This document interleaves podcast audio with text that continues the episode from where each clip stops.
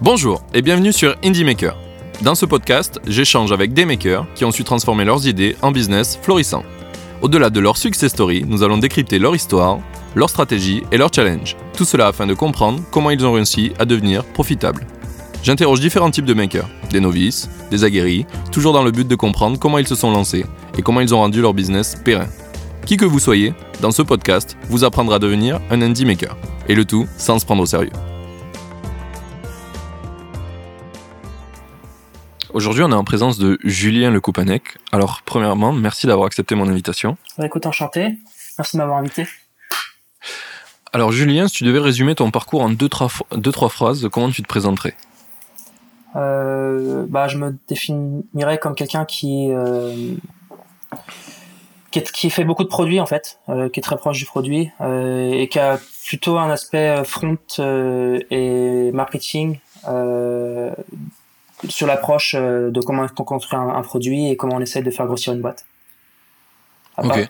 Euh, et ça, ça, ça, tu le représentes comment dans ton parcours actuel? Par où t'es passé pour arriver à ton projet de maintenant?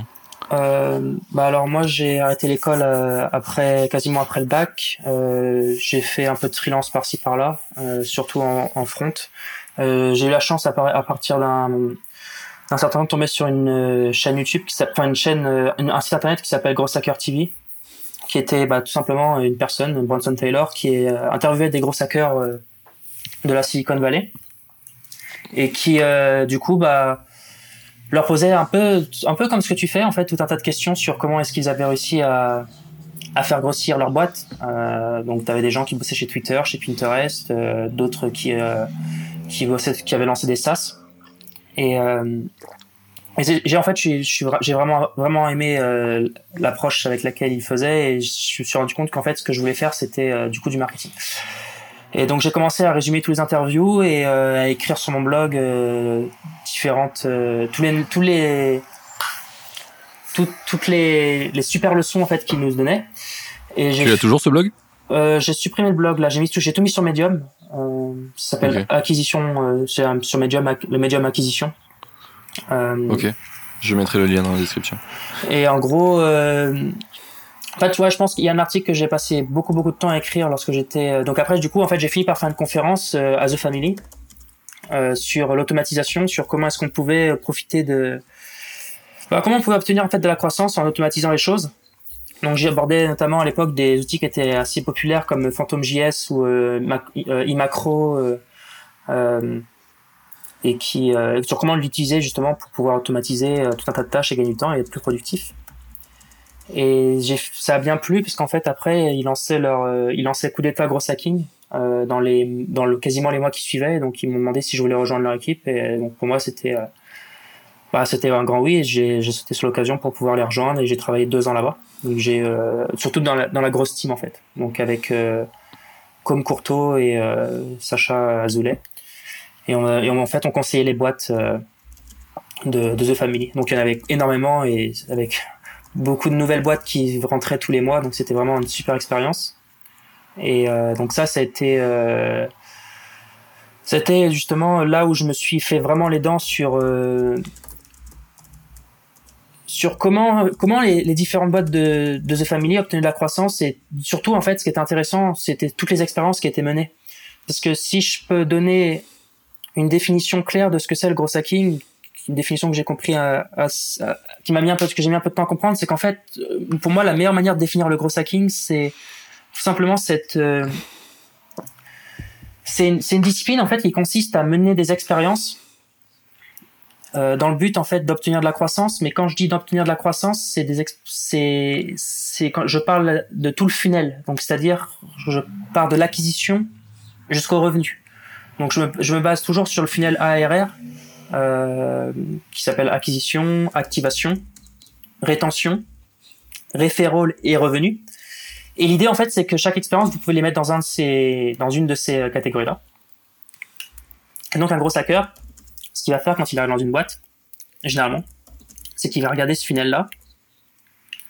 Il va regarder là où ça pêche et il va essayer de trouver tout un tas d'expériences qui peut mener dans ce bloc-là, par exemple, euh, pour euh, obtenir de la croissance. Donc, s'il voit, par exemple, que l'acquisition c'est pas un problème, mais par contre, euh, bah, personne en fait convertit, les gens s'inscrivent mais ils réutilisent pas le produit. Là, il va se dire ok, il y a un problème de rétention. Donc il va commencer à réfléchir sur ok quel type d'expérience je peux mener pour améliorer la rétention. Ou à l'inverse, euh, les gens en fait, les, gens n'arrivent pas à, avoir de l'acquisition. Euh, peu importe le nombre de liens qu'ils postent, etc. Et les, gens n'arrivent pas à, la boîte n'arrive pas en fait à, faire venir du monde sur le produit. Bah là, il va réfléchir sur ok comment est-ce que je peux faire pour faire venir du monde? Euh, ou retravailler la proposition de valeur pour que les gens euh, puissent euh, comprendre plus facilement de quoi il s'agit et pour les faire venir sur le produit. Donc vraiment, le gros hacking, c'est quoi? C'est cette capacité à trouver facilement des expériences, à les exécuter et surtout à mesurer leur impact. Parce que forcément, il y a, il y a cette notion très importante en trois temps qui est avoir cette génération d'idées. Donc il y a des gens qui sont très forts pour avoir tout un tas d'idées euh, sur ok, tu pourrais faire ça, ça, ça, ça. ce qui était bah, du coup notre job aussi à The Family dans la grosse team, qui était de pouvoir essayer de aider les entrepreneurs à, à générer beaucoup d'idées pour, euh, enfin pas beaucoup d'idées, mais je dirais les idées qui sont pertinentes pour eux. Euh, et derrière, c'est plus souvent ça le problème de trouver des idées pertinentes que de trouver des idées. Ouais, c'est ça, bien sûr. C'est, c'est, des idées, il y en a plein, mais je dirais que nous, on avait un rôle intéressant, je trouvais, parce que on voyait beaucoup de startups en fait, donc on avait, on, apprenait au fil des mois et on se rendait compte, on leur faisait gagner du temps, leur écoute, je pense que ça vaut mieux pas le tester parce qu'on a vu 4-5 boîtes qui l'ont fait et ça va prendre du temps. En fait, c'est pas ta problématique. Parce qu'il y a des expériences, par exemple, s'il y a une boîte, je prendre un exemple simple, mais si t'as une boîte qui va, qui va à peu près mourir dans 3 mois, on évite de leur faire, faire des stratégies SEO à long terme. Parce qu'on sait que c'est pas pertinent, tu vois.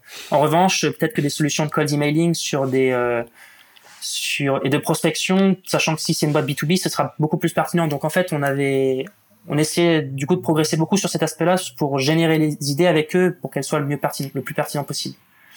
Sachant qu'ils revenaient nous voir un mois plus tard avec les résultats, donc pour nous c'était de l'or en bas. Parce que du coup on avait donc c'est ce type de profil-là, tu as des profils aussi qui vont du coup ils vont il faut les exécuter. Euh, donc ça il faut progresser là-dedans parce que c'est le plus important. Hein. Avoir des idées c'est bien, mais les exécuter c'est là que c'est dur. Et après derrière en, et surtout les exécuter avec de l'intensité. Tu as certaines certaines expériences qui euh, qui vont demander de l'intensité en fait. Euh, c'est-à-dire que si tu fais de la prospection, il va falloir euh, avoir une connaissance des outils euh, qui vont te permettre de pouvoir générer des leads qui soient extrêmement pertinentes pour toi. et surtout, bah, comment est-ce que tu les comment est-ce que tu vas pouvoir les closer? Et là, c'est c'est c'est facile à dire, mais ça peut parfois prendre du temps en fait, surtout quand on est dans des process de vente qui peuvent être parfois longs ou parfois où, où, il y a beaucoup de décisionnaires. Donc, va falloir, quand tu te rends compte qu'il y a beaucoup de décisionnaires, il va falloir aller chercher qui est le, plus à même de prendre la décision plus vite pour le prospecter. Euh, ouais, taper sur la bonne personne plutôt que sur le mec qui, qui, qui va être super content de ton produit mais qui peut pas le, qui peut pas l'acheter, quoi.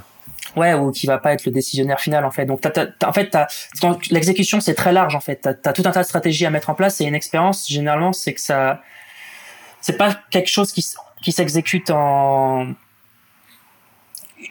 ce qui est très étrange, c'est qu'on se rend compte assez vite si une expérience marche.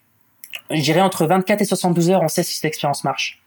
Vais prendre un exemple simple, mais là, j'ai un ami qui fait des publicités sur Snapchat. Lui, au bout de 48 heures, il avait compris que c'était son créneau.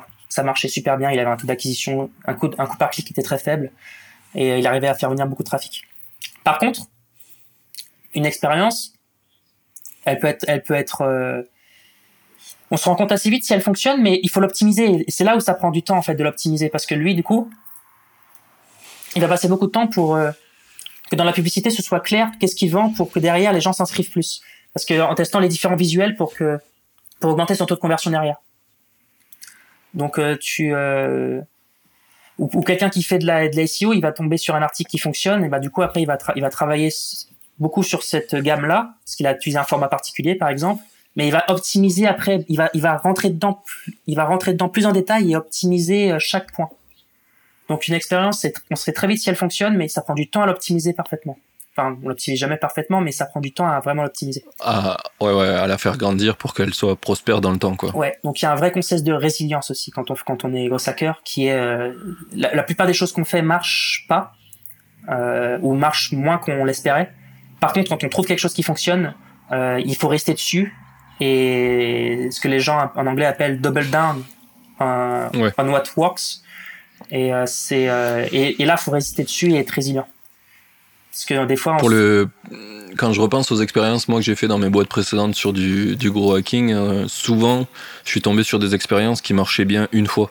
Genre euh, c'était pas scalable quoi. Genre euh, ça marche et puis après euh, il y a des mesures de protection en général sur des trucs qui permettent pas que tu reproduises l'expérience indéfiniment quoi.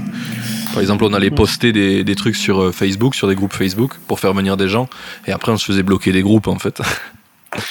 Donc euh, ça marchait bien une fois Ouais. mais au bout d'un moment il n'y a pas 100 000 groupes quoi. Ouais, par exemple, je vais te prendre une boîte que beaucoup de gens connaissent dans, je pense, qui écoutent en podcast, qui s'appelle Zapier. Euh, pure ouais. Zapier, ouais. Bah, Zapier, faut savoir qu'ils ont, euh, ils ont écrit un article d'ailleurs sur ça. Ils, ont beaucoup, ils ont eu beaucoup de croissance grâce à la SEO. Parce qu'en fait, ce qu'ils faisaient, c'est qu'à chaque fois qu'ils achetaient une technologie sur le site, ils faisaient des pages, des landing pages spécialisées sur la technologie. Et euh, voire même sur chaque expérience de chaque zap, en fait. Donc, par exemple, Ouais. euh, comment euh, ajouter un, quelqu'un dans un Google Spreadsheet euh, qui vient de, euh, de s'inscrire sur Mixpanel, j'en sais rien, peu importe. Euh, et donc, en fait, ils, faisaient des, ils ont fait des centaines de milliers de landing pages euh, ultra optimisées en fonction de chaque zap. Bah eux, ce qui s'est passé, c'est que j'imagine très clairement, c'est qu'ils ont ils en ont fait quatre, ils en ont fait au début une dizaine. Ils se sont rendus compte qu'il y avait de la croissance. Ils se sont dit ok, on va scaler le truc et on va en faire on va en faire pour chaque zap. Sauf que des apps, ils en avaient tout un tas en fait. Et Ouais. euh, ils ont c'est là qu'ils sont arrivés avec l'expérience du Zapbook, qui est leur tout simplement en fait une euh, toutes leurs expériences ré- euh, réunies en fait dans sur une sur euh, enfin en, sous forme d'un directoire en fait d'un directory chaque zap et, Ouais. euh, et derrière ça pointe vers chaque landing page qui est un détail en fait de l'exp- du zap et ils ont Ah, euh, et ils ont en fait euh, énormément de croi- ils ont eu énormément de croissance en fait grâce à ça parce que beaucoup de gens ils ont découvert en tapant une requête un, un problème qu'ils avaient qui était par exemple ajouter quelqu'un dans, un spreadsheet lorsqu'il euh, euh, je sais pas, il s'est inscrit sur oui, sur euh, You- euh, sur Ouform par exemple ou sur euh, mon sur ou sur Intercom. Et en fait, il tombe sur Zapier et puis derrière il euh, il il Ouais, du coup, ils, converti- ils- ils convertissent grâce à ça. ouais. Ouais. Il y a un, un maker, un indie maker vachement connu qui fait ça euh, pour son site et qui le fait terriblement bien. C'est euh, Peter Level. Je sais pas si tu connais. Ouais. C'est le mec qui a fait, qui a fait le site Nomadlist. Et, euh, et du coup, sur ce site, euh, il, euh, tu peux trouver euh, où aller vivre de manière nomade, quoi. Et euh, il, il rajoute tout le temps des nouveaux critères. Donc, c'est quoi le genre de population qu'il y a là-bas? Plutôt des hommes, plutôt des femmes, de quelle ethnie, de quel genre de religion? Enfin, tu peux mettre vraiment beaucoup de critères. Je sais pas comment il arrive à avoir toutes ces infos, mais il les a. Et du coup, il a fait du SEO sur des gens qui cherchent, par exemple, est-ce que le quartier de telle ville est bien pour un, un Renoir, tu vois, de, à vivre. Ouais, ouais, et du pour coup, il a, des, il a des landings qui répondent à ça. Et le mec fait un SEO de ouf grâce à ça, parce qu'il a des millions de pages qui correspondent juste à la requête. Euh, il fait genre, il, il crée juste la phrase dans, dans son site. Enfin, il a tout automatisé. C'est assez, euh, Ouais, assez ouf comme il est. ton exemple est très intéressant parce que il faut savoir que ce mec-là, en fait, euh, il- comment est-ce qu'il a eu les informations? Tu te demandais, en fait, c'est simple, il les a fait à la main. Euh, et au début, en fait, cette boîte-là, elle a commencé avec un spreadsheet. Je sais pas si, en fait, Nomadlist à la base, c'était un, un spreadsheet quand il a tout, quand il a commencé tout au début, avec, Ouais. euh, t'avais en fait chaque ville et derrière chaque colonne, ça correspondait à justement un, un- un do- une donnée. Et, les, et je me souviens qu'il avait mis sur euh, sur Product Hunt, je, il me semble. Et en fait, les gens, euh, ils, euh, ils remplissaient le spreadsheet avec lui, en fait. Et c'était un spreadsheet sur justement tous les, les endroits intéressants. Et après, une fois que ce spreadsheet, il commençait à avoir beaucoup de données, il a lancé son site et il est parti de là. Donc, tu as, aussi cette notion, c'est intéressant ce que tu dis parce que cette, cette notion, quand tu fais du gros hacking, qui est de Ok, je vais devoir faire un paquet de trucs manuellement, ça va pas être, ça va être parfois un peu chiant, mais il n'y a pas le choix. Euh, contacter les gens à la main sur Twitter, je vais pas créer une machine qui va me spammer tout Twitter, ça marchera pas, c'est débile. Je vais aller sélectionner les gens qui sont pertinents pour moi, euh, et chaque matin, je vais en faire, je vais en contacter une trentaine pour leur présenter mon produit, tu vois. T'as as cette notion très très importante qui est, je vais devoir faire beaucoup de choses manuellement, ça va pas se caler, mais c'est pas grave, ça peut être des expériences qui marchent, elles valent le coup d'être testées, et de toute façon, au bout de, au bout de trois jours, je vais savoir si ça marche. Et après, derrière, quand Ouais. ça marche, c'est là qu'on automatise, tu vois. C'est, euh, Ouais, yes. c'est, mais on, généralement, on passe pas trop de temps à automatiser quelque chose qui ne fonctionne, qu'on n'a pas testé à la main avant. C'est, très rare. Ouais, ou alors c'est de la l'énergie mal répartie quoi parce que c'est automatise un truc qui sert à rien. Et puis ça prend du temps hein, d'automatiser. J'en parlerai peut-être après dans l'interview, parce que c'est un, un sujet que je, que je, qui me passionne. Ben, mais Yes. c'est, c'est, c'est pas quelque chose. Quand on commence à automatiser avec euh, des, des navigateurs ou euh, c'est, pas, ça se fait pas en cinq minutes quoi. Ça demande de. Même quand on tu prêches, un, tu, tu prêches un, un, convaincu là sur le dernier projet que j'ai fait. Euh, je sais pas si tu l'as vu, ça s'appelle euh, LinkedIn Stat. En gros, je, peux, ah. je permets à un utilisateur de se connecter euh, sur, euh, sur mon, mon, mon, extension Chrome et je récupère toutes tes stats pour toi toutes les X minutes. Je récupère combien tu as de likes, de commentaires, de views pour te faire des graphiques en fait parce que LinkedIn c'est ultra cher pour pour, pour juste avoir des stats, tu vois, tu peux voir tes, les derniers, combien tu as de, de likes total, mais pour voir l'évolution, tu peux pas, et c'est un peu nul, tu vois. Surtout pour les gens qui font du. Comment ça s'appelle déjà? Du social selling. Tu vois, c'est bien d'avoir ces données, mais t'as pas 60 balles par mois à mettre dans du LinkedIn premium, quoi. Ouais, je et du coup, du coup, j'utilise la même techno que toi. Je fais du puberty. Donc ça, ouais, ouais je, je, le dis comme une quiche à chaque fois. je sais même pas comment on dit en fait d'ailleurs. Ouais, ouais, moi, Ouais, voilà, ça sera ça le nouveau nom. Mais euh, voilà, c'est ce qu'on avait parlé en off au début euh, de, de, ce que tu fais actuellement. Et d'ailleurs, on va pouvoir aborder ce sujet euh, de ton projet actuel. On reviendra aussi sur ce que tu as fait entre The Family et, et ton projet actuel. Mais vas-y, si tu peux parler un petit peu de c'est quoi ton projet actuel? Bah, Là, à l'heure actuelle, en fait, je travaille sur, euh, sur un, un, projet qui s'appelle poweredwith.ai euh, et qui est tout simplement en fait un, un une sorte de moteur de recherche qui permet de pouvoir euh, euh, rechercher très vite des entreprises qui utilisent telle technologie, par exemple, qui sont sur Mixpanel, qui utilisent Intercom, qui utilisent, mais qui n'utilisent pas, par exemple, je sais pas, HubSpot. Et tu peux, et donc moi, mon, challenge, c'est de pouvoir avoir un maximum de données sur les entreprises pour pouvoir offrir un moteur de segmentation simple pour que les gens puissent, bah, tout simplement gagner du temps en fait en, en en cherchant, euh, en, créant une liste de, critères de segmentation pour pouvoir ressortir toute une liste d'entreprises qui pourraient être susceptibles d'acheter leurs produits. Donc euh, c'est ah. purement un outil de prospection en fait. C'est clairement je suis une boîte SaaS. Ok, je sais que mais je, vends, euh, je vends par exemple bah, un chat. Bon bah j'aimerais bien avoir tous les gens qui utilisent une solution de marketing parce que je sais qu'ils s'intéressent du coup au marketing, mais qui n'ont pas de chat.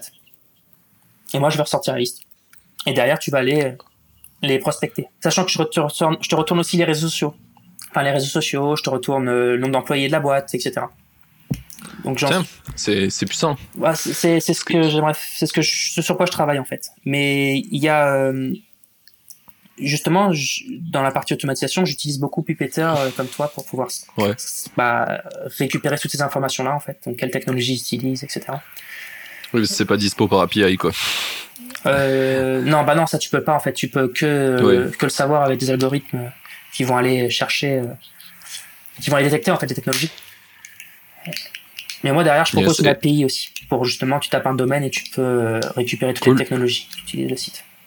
Alors c'est rigolo parce que j'ai utilisé un outil comme le tien il y a aujourd'hui, ouais. mais dans le but de savoir en fait juste qu'est-ce qu'ils utilisaient pour recopier ce qu'ils utilisaient quoi.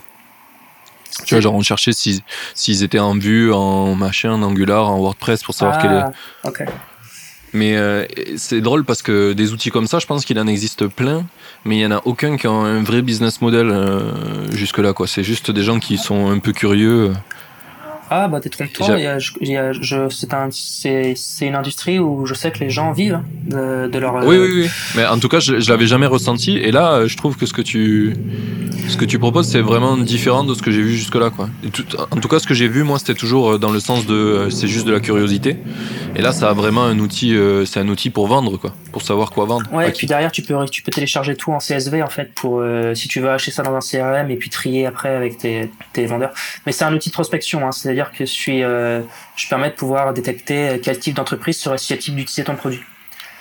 Et, et après, on, on peut aller très loin après derrière parce que il faut commencer simple hein. on en parlera après mais c'est pour l'instant je permets juste de, de, télécharger une liste de tous les gens qui utilisent par exemple euh, bah, Intercom ou euh, ou, euh, ou, ou qui sont ou qui utilisent PHP et mais après derrière j'ai des j'ai des objectifs pour pour pouvoir ajouter tout un tas de critères Dis-nous en plus, t'en es où de ce projet? Tu l'as lancé il y a combien de temps? Bah, j'ai lancé, j'ai eu l'idée à peu près le 15 mars dernier et là c'est en ligne, donc j'ai mis à peu près plus de deux mois à lancer. Euh, cool. Donc, euh, je suis tout seul dessus, donc il faut que je fasse le back, le front, euh, plus, la, plus la technologie de scrapping aussi, détection. Donc c'est, j'ai, j'ai trois, trois pôles qui sont très intéressants. Et si on, je pense que ça peut être intéressant de parler aussi de toute la partie stack en fait, puisque des, des projets, j'en ai annoncé beaucoup. Euh, beaucoup n'ont jamais vu le jour euh, pour plein de raisons, notamment l'un des points que tu parles souvent dans ton podcast, qui est comment on se finance. Parce que faut savoir quand on quand on lance un projet, euh, c'est un jeu d'argent. C'est-à-dire que vous avez une date de mort qui est, qui est définie et il faut en avoir conscience. Je dirais que c'est une erreur débutante de ne pas avoir conscience sa date, de conscience sa date de mort.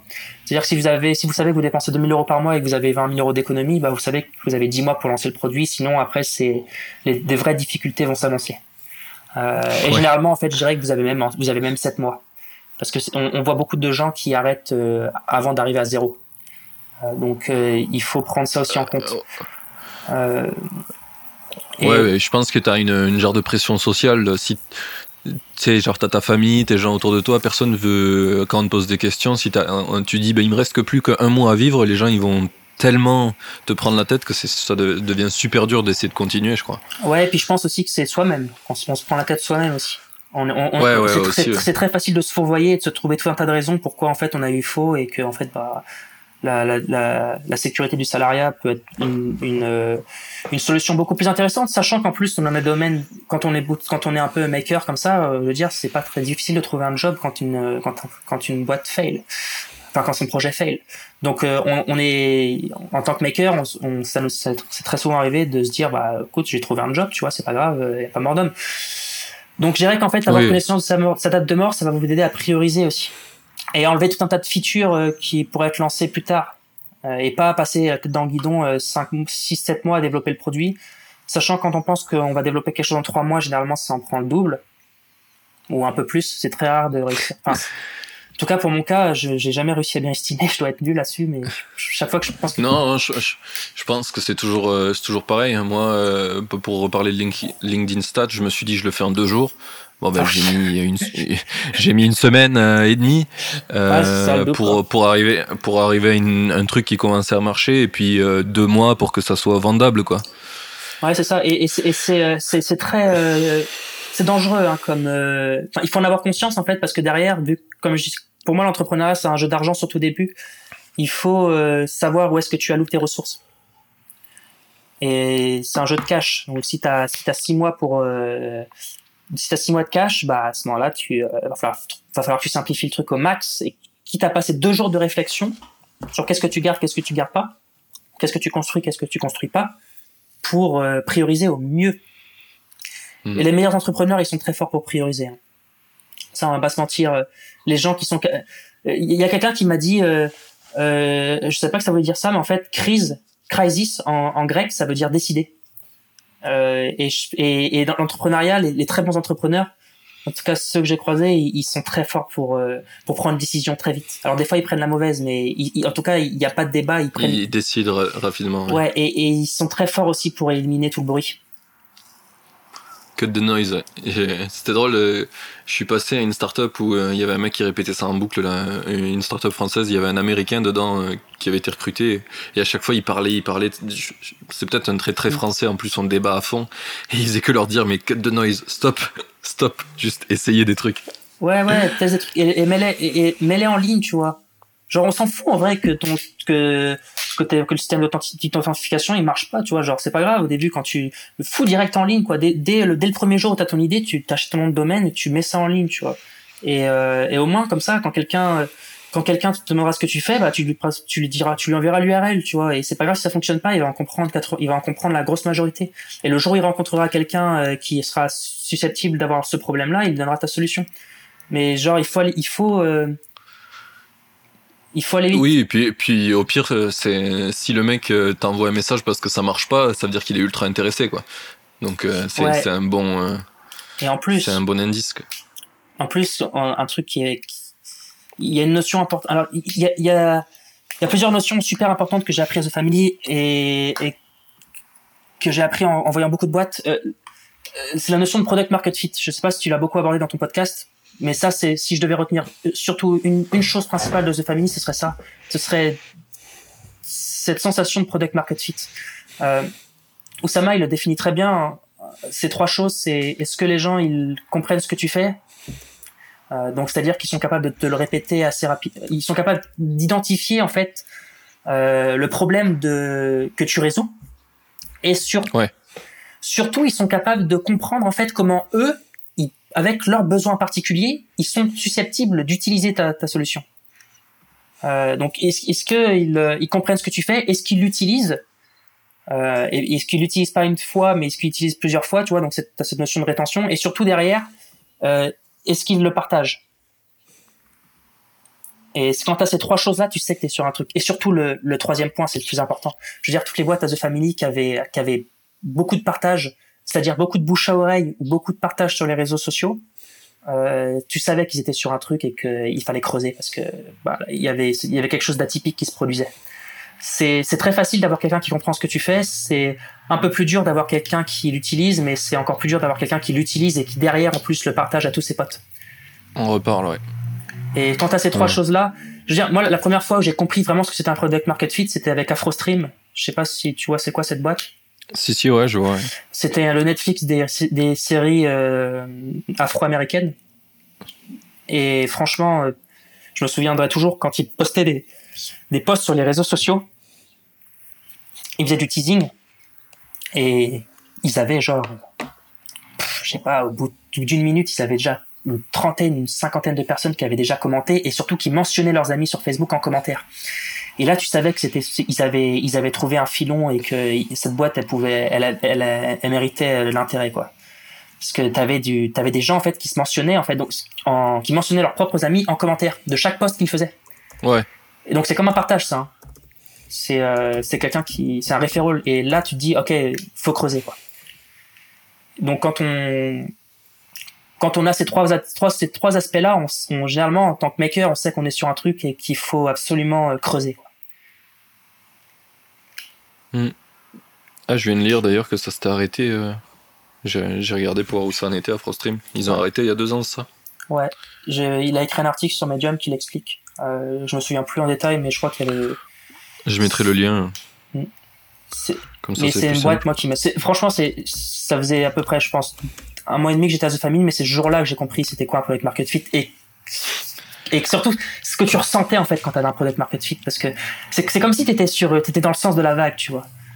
Genre t'as t'as t'as tout qui roule en fait. C'est t'es sur t'es dans le sens de la vague et t'as le vent avec toi et, et, et tu et, et, tu vas vite en fait tu, tu peux tester vite ouais, euh, c'est, que tu fais t'es plus, t'es, plus en train de faire des trucs euh, que, qui marchent pas euh, la plupart du temps quoi. Ce que tu fais ça marche et des fois de temps en temps tu fais des trucs nuls quoi mais c'est vraiment pas la même et ouais, pas la même état d'esprit quoi. Ouais, c'est, t'as du momentum. Faut chercher le momentum. C'est, t'as du momentum et tu sais que t'es sur un truc. Et une boîte d'ailleurs qui est, qui est bien pour tester le product market fit, c'est Product Hunt. Hein je veux dire, si vous fakez pas les votes et que vous allez pas demander à tous vos amis de voter, euh, au, c'est, tu te rends compte très vite si ton produit a de l'intérêt. Hein. Tu le poses dessus et. Euh, alors d'ailleurs, une aparté sur Producton, quand je dis qu'il faut pas demander à 150 amis de, de, voter, si, il faut demander à, un maximum d'amis de voter parce qu'il y a beaucoup de trafic. Hein. Quand, tu, quand es sur Producton, tu peux te retrouver avec 20 000 visiteurs quand tu es dans le top 3. Surtout, du, surtout quand tu es en pleine semaine. Mais euh, ce que je veux dire, c'est que généralement dans Product Hunt, il faut réussir à avoir suffisamment de votes au début pour, pour grimper. Et après, derrière, ça part. pour, en être, fait. pour être un peu visible, ouais. ouais quand on produit de l'intérêt, en fait, tu montes. Hein. Que, que c'est, il faut, tu, tu, tu, tu grimpes, tu, tu, grimpes un peu, et après, ça, ça partira tout seul quand, comme sur Hacker News. Hein. Ouais, c'est ça. Et par contre, alors tu vois, j'ai essayé de faire les trois euh, avec euh, mon propre produit. C'est rigolo parce que tout ce qu'on parle là, c'est des trucs que j'ai essayé aussi au quotidien. Et euh, alors, Product Hunt, ça a pas du tout marché. Hacker News, j'ai même pas compris comment poster. Mon post, il a Il, est, il a paru nulle part quoi. Et, et Product Hunt, pour le coup, moi, il a pas. j'ai eu des gens qui ont voté, des gens que je connaissais pas qui ont un peu voté, mais c'est tout quoi. T'as testé Reddit aussi? Euh, ouais, ouais, j'ai testé Reddit. Alors là, je fais un bid monumental mais parce que j'ai pas envoyé les gens voter dessus. J'ai vu que, en fait, si tu veux, j'ai fait la... moi je pense qu'en ce moment je fais la stratégie un peu inverse de ce que les gens font normalement. C'est que les gens normalement ils prennent le temps ils essayent de construire ils réfléchissent beaucoup. Et euh, du coup moi je suis allé dans la stratégie inverse. Je suis toujours un peu un extrémiste dans mes actions. Mais du coup je me suis dit euh, nique sa mère faut que j'arrête de prendre du temps pour essayer des choses. Genre je les essaye comme un bourrin. Du coup l'extrême n'est jamais bon. Alors, euh, si tu testes de mettre sur Product Hunt, sur Reddit en même temps et sur, euh, et sur Hacker News, ben forcément, tu peux pas envoyer les gens voter sur tout et, et tu perds un peu l'effet de. Ouais. L'effet que tu pourrais créer, quoi.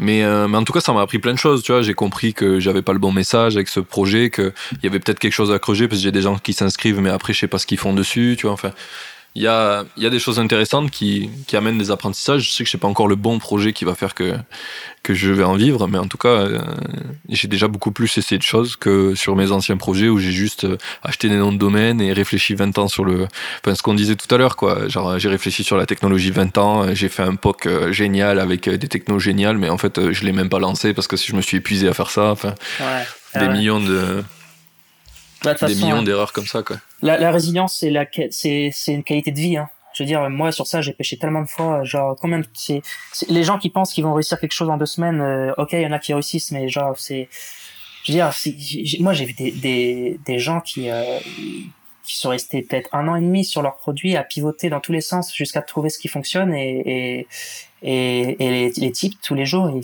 ils, euh, ils trouvaient une raison de rester dessus en fait et pas le passer à autre chose. Et, et, et j'ai beaucoup d'admiration parce que enfin Dieu sait que la résilience c'est quelque chose de, de pas facile hein, à, à avoir en fait. D'ailleurs Valérian que tu as interviewé sur CRISP c'est quelqu'un de très résilient. C'est euh, quelqu'un qui euh, j'ai eu l'occasion de travailler plusieurs fois avec lui. J'ai bossé d'ailleurs après The Family j'ai travaillé deux ans pour CRISP yep. et je me suis occupé de, de, de Vue.js, j'ai fait tout, toute l'interface, euh, euh, enfin tout le front en fait. Euh, donc euh, c'est l'admin en gros du ouais. des, des chatbox quoi. Toute la avec euh, j'ai pas fait 100% parce que j'ai eu de l'aide avec Baptiste et Valérian, mais je me suis occupé du de la, quand même du gros. Enfin, c'était mon job. Et du coup, euh, pourquoi je dis ça, c'est que ben, Valérian, quand je travaille, quand j'ai travaillé avec lui, c'est vrai qu'il euh, quand il a un objectif, il va, il va, il va, il va y passer du temps pour, la, pour, le, pour le réussir, quoi. C'est, euh, il, il, je, je, l'ai rarement vu abandonner sur un sujet. Je prends un exemple, mais par exemple, il a un moteur de recherche, euh, il a construit euh, lui-même, tu vois, sur, il en, a, il en a sûrement parlé d'ailleurs, je crois, sur GitHub, ce qu'il avait fait, mais je me souviens, il, il, on lui dit, mais le mec, utilise Elasticsearch, qu'est-ce qu'on va se casser les, les, les pieds à, à faire un moteur de recherche? Pour moi, un moteur de recherche, c'était compliqué à faire, tu vois. Ouais, et, ça prend du temps. Et je me suis dit, bah, utiliser Elasticsearch, euh, c'est bon, on va foutre ça sur un serveur et on va se débrouiller. Et non, lui, il a fait, il a, il a dit non, je vais faire un moteur de recherche. Et, il a, et de, à la fin d'un mois d'un mois, il a sorti son moteur de recherche et il est parti, il, il a lancé, tu vois. Mais c'est quelqu'un de très résilient et qui, euh, et la résilience, c'est une qualité d'un entrepreneur. Il faut absolument chercher chaque jour à être de plus en plus résilient. Mais pas que dans ouais. l'entrepreneuriat, hein, dans le sport, c'est pareil. Pareil dans le sport là c'est ce que tu disais c'est un truc de vie quoi. Ouais. c'est dans toute ta vie si t'es résilient euh, enfin, c'est la je pense c'est la une des qualités les plus importantes qu'il faut avoir quoi. Ouais. Absolument ouais Absolument. Euh, du coup, on a, on a abordé donc euh, le fait que tu sois passé à CRISP euh, sur ton projet actuellement.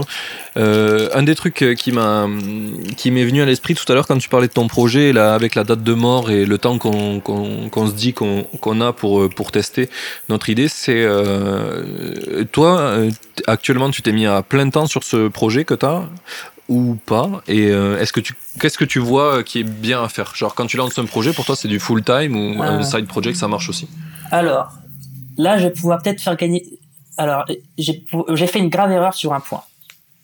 Quand je suis parti de The Family, j'ai démissionné et je suis parti au Maroc. Mmh. Parce que j'avais ma femme qui était là-bas, qui rentrait de Chine et qui euh, s'installait au Maroc.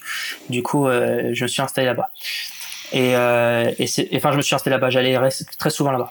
Et c'est vrai que j'avais démissionné. Du coup, j'étais pas éligible au chômage le chômage, faut savoir qu'en France, moi, ça me fait toujours halluciner de, de se rendre compte qu'on est dans un pays où il y a le chômage, tu vois. Genre, il y a tellement de pays où il n'y a pas le chômage, c'est, c'est, c'est dingue et c'est surtout un truc génial pour les bootstrappers. Parce que si t'es quelqu'un de sérieux qui utilise le chômage comme il faut, tu peux, tu peux vraiment euh, euh, régler le problème de l'argent et te concentrer toute ton énergie sur ton projet pour que ça fonctionne. Donc, généralement, quand on a un projet, on peut le commencer en, c'est très bien de le commencer en side. Euh, mais si tu as l'occasion d'avoir le chômage, fais une rupture conventionnelle avec ta boîte, prends ton chômage et concentre-toi dessus. Fais pas l'erreur que j'ai fait de démissionner, parce que ok, c'est de l'argent de l'État, Mais derrière, si ton projet il fonctionne, tu vas payer les impôts et de toute façon, tu vas le rembourser 100 fois ton chômage. Mais oui, c'est pas pour aller te dorer la pilule au soleil, quoi. Ouais. Si de faire quelque chose pour, euh, pour en vivre. Et t'as cotisé pour le faire. Donc si t'es quelqu'un de sérieux qui utilise, franchement, prends ton chômage et, euh, et surtout si t'as un, si un projet, parce que ça va. Moi, j'ai regretté de pas l'avoir pris parce que justement, quand je te parle d'une date de mort, ça se trouve ton chômage, il va te donner euh, bah, 18 mois de plus, tu vois. Et ça peut jouer beaucoup euh, pour, euh, pour qu'un projet réussisse. C'est l'heure de la pause. J'en profite pour te rappeler de noter le podcast et si tu souhaites m'aider à l'améliorer, mets un commentaire car je les prends tous en compte. Dernière chose, si tu connais des makers que tu aimerais voir dans le podcast, va sur indiemaker.fr, tu pourras voter pour ceux que tu voudrais voir et ne t'inquiète pas, si un maker est absent de cette liste, tu peux toujours l'ajouter toi-même. On reprend, c'est parti. Hmm. Il y a un truc que je trouve qu'on ne prend pas souvent en compte et qu'on ne dit pas souvent dans les conseils, c'est que tu as le temps de lancer ton projet qui marche, mais il y a aussi le temps pour toi d'apprendre à faire les bonnes choses. Parce que des fois, tu sais pas les faire. Tu sais pas les faire, en fait. Et c'est toi qui va. C'est le premier temps que tu vas utiliser, c'est pour toi, en fait. Et oui, et c'est pour ça que je disais justement, quand on pense que quelque chose va prendre euh, deux semaines, des fois, ça en prend généralement le double. Parce que tu as, tout ce temps-là, en fait. Quand, quand tu es expert et que tu, sais, tu connais, par exemple, si tu me demandes de faire un bot sur Puppeteer, je, je serais capable de l'estimer parce que je maîtrise la techno. Par contre, la première fois que j'ai joué avec, avec cet outil, bah, c'était très difficile pour moi d'estimer. Et comme dans l'entrepreneuriat, tu as beaucoup de chapeaux, bah, tu es censé faire des estimations sur tout un tas de trucs qui sont pas souvent reliés. Combien de temps il va falloir pour que je fasse ça en marketing, que je fasse ça en back-end, que je fasse ça en front-end. Donc, si t'es pas un expert, généralement, tu vas estimer pas bien euh, ton truc euh, parfaitement. Donc, euh, tu es censé... Euh, d'avoir le chômage et, avoir de l'argent va te permettre de pouvoir euh, gérer ses contretemps. Ah oui, clairement. Et du coup, j'ai envie de revenir sur un point que tu m'as abordé avant qu'on commence le podcast, c'est euh, sur le fait de choisir une bonne stack, euh, puisque justement ça fait écho un peu à ce qu'on disait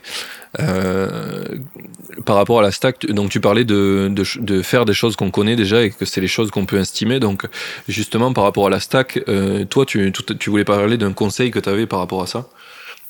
Ouais, j'ai passé beaucoup de temps euh, sur la stack, en fait, sur le choix d'une stack, et euh, depuis des années. Hein. Donc Juste si on peut donner une petite explication de ce qu'on dit une stack, parce qu'il n'y a pas que des, que des techniques dans notre audience. Bah, une stack, c'est tout simplement tous les outils qui constituent euh, votre produit. Donc, c'est-à-dire votre framework front, votre framework back-end, les technologies que vous utilisez en marketing, etc. Euh, donc, euh, en l'occurrence, ça peut être, euh, par exemple, en back-end, vous pourriez utiliser un framework Python comme Django, ou un framework PHP comme Laravel, ou un framework Ruby comme Ruby on Rails. En front, vous pourriez très bien utiliser Vue.js ou React ou Svelte, peu importe. donc, c'est ces, tous ces outils, en fait, toutes ces technologies-là qui constituent votre stack. et donc, ouais, ce que je veux dire, c'est que. L'important, en fait, si vous voulez aller vite, c'est de maîtriser une stack. Vous avez, par exemple, tous les, tous les ans, tu as des nouveaux frameworks back-end qui sortent, qui sont très attirants, ou des frameworks front. Mais au final, le but quand on est maker, je pense que c'est d'en prendre un, de maîtriser, et de pas trop se poser 150 questions, euh, surtout au début, euh, quand on lance un produit. Parce que, de toute façon, si si vous avez écrit tout, par exemple, sous un micro framework Python, euh, peu importe, et que vous vous rendez compte que ça, que c'est pas ce qu'il vous fallait au bout de, au bout de 6-7 mois, mais que vous avez eu de l'attraction, vous avez des utilisateurs qui l'utilisent, vous avez des gens qui payent, la question de, de réécrire tout le projet se posera. Vous pourrez choisir, mais pas avant en fait. Maîtrisez votre stack, et allez pas changer à chaque fois d'outil ou passer des, des, des, semaines, des semaines à benchmarker tous les trucs qui existent, parce que vous allez perdre beaucoup de temps à essayer de, de jouer avec tout. Prenez un et maîtrisez-le. Donc par exemple en backend, mm. moi c'est simple, hein, que ce soit Django, Ruby on Rails, euh, Symfony, Laravel ou Adonis, euh, l'important c'est d'en maîtriser un et, et, euh, et, de, et de rester dessus. Ça prend du temps de maîtriser un framework ça fait quoi un des trucs que je pense, c'est que souvent euh, les gens qui sont makers ou qui veulent créer leur propre projet, ils mélangent deux désirs. Je dirais qu'ils mélangent le désir de créer un truc qui marche et le vendre, mais aussi c'est le plaisir d'avoir un, d'avoir un passe-temps, tu vois. Je pense que c'est tu mélanges ces deux trucs-là et du coup, quand, quand ton désir c'est d'avoir un passe-temps, ben, tu as envie de t'amuser, de découvrir des choses, d'apprendre de nouveaux trucs. Et, et l'autre désir de construire quelque chose qui fonctionne, c'est que de l'efficace. C'est genre, tu prends le truc le plus efficace, le plus efficient, tu cherches pas à apprendre, tu cherches à faire que ça marche.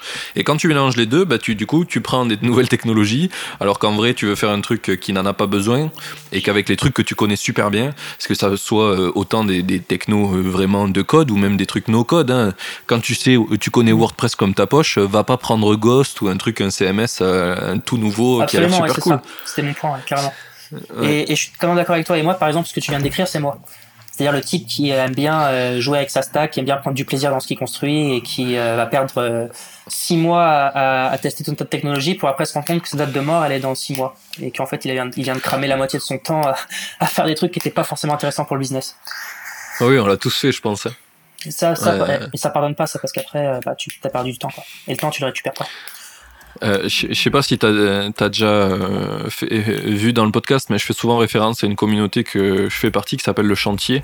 Je leur fais coucou d'ailleurs s'ils ouais, écoutent. je connais, ouais, j'ai J'étais dessus aussi sur, euh, sur Telegram. Telegram, ouais, c'est ça. Et, euh, et du coup, il euh, y, a, y, a, pas mal de mecs qui en parlent de ça justement. Ils font des débats sur des technos des fois, et puis au final, la meilleure réponse à la fin, c'est ben, en fait, je vais prendre le truc que je connais parce que je vais mettre deux fois plus de temps, ou, ou même pas, je suis même pas capable d'évaluer le temps que ça va me prendre de, parce que je dois apprendre en fait.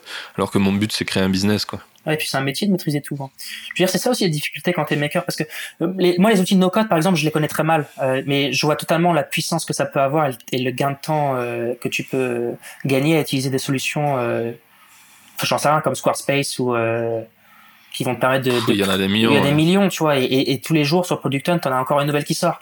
Donc c'est, je vois l'intérêt qu'il y a à utiliser ce truc-là et, et a pas de, faut pas être dogmatique. En fait, ce que je veux dire, c'est qu'il faut pas être dogmatique. Tu tu euh, t'aimes bien le JavaScript, ok, bah pars sur un framework Node et puis euh, euh, comme Adonis par exemple et et euh, fous ton fous ton front en vue et, et, trace, tu vois. Va pas aller chercher ouais, mais est-ce que finalement Ruby on Rails ce serait mieux? Bah tu feras, tu auras tout le temps de faire de réfléchir à cette question-là quand quand ton produit marchera. C'est rigolo ça, je connaissais même pas Adonis.js.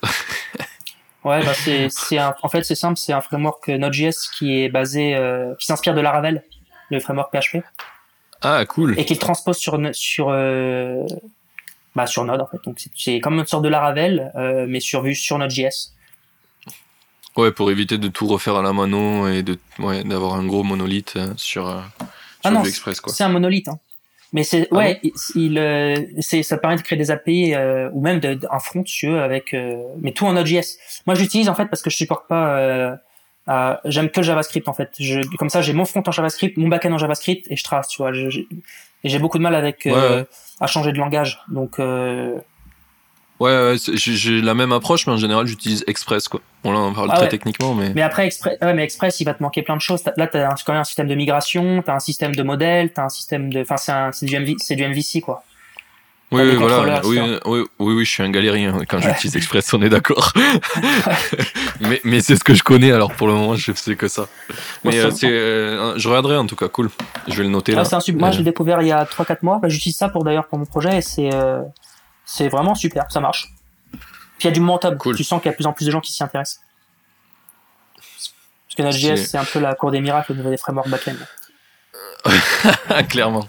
Franchement, il y en a tellement qui existent et surtout, il y en a, il y en a aucun qui a réussi à avoir le succès qu'a qu eu Laravel ou euh, dans l'environnement PHP ou Ruby on Rails sur Ruby. Euh. Tu vois, genre, mm. il n'y a pas de dominant en fait euh, sur JS en termes de, de framework. ça, je dirais que c'est un peu. J'avais écouté un, un truc de. Comment il s'appelle? Jean de la Roche-Broard. Non. Jean de la Roche Jean. ouais, ouais, alors j'ai dit son nom comme une quiche en plus, mais non, non, c'était. comment il s'appelle le mec avec les lunettes là de The Family. Euh, Nicolas le, Collin. Le ouais, Nicolas Collin. Euh, putain, je devais vraiment pas respecter, je me rappelais pas de son nom. Euh, qui parlait des, qui parlait des, qu'il est fan de, de, musique et de grands guitaristes et que euh, il y a une étude qui a été faite là aux États-Unis sur le fait que on est de moins en moins de très grands euh, musiciens, de très grands euh, artistes.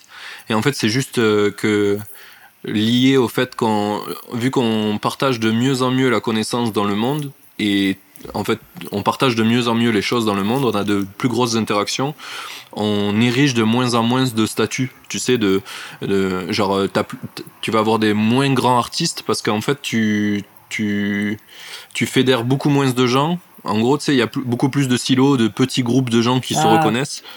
Et, et, et, je pense qu'il y a pareil sur les technologies aussi. On va avoir de moins en moins de trucs. Euh, si tu regardes euh, Laravel ou PHP, ça a fait vraiment l'unanimité pendant très longtemps. Il y a tout le monde qui utilisait que ça. Et de plus en plus, on est en train de, de découper en plein, plein, plein, plein, plein de frameworks. Ouais, plein de niches.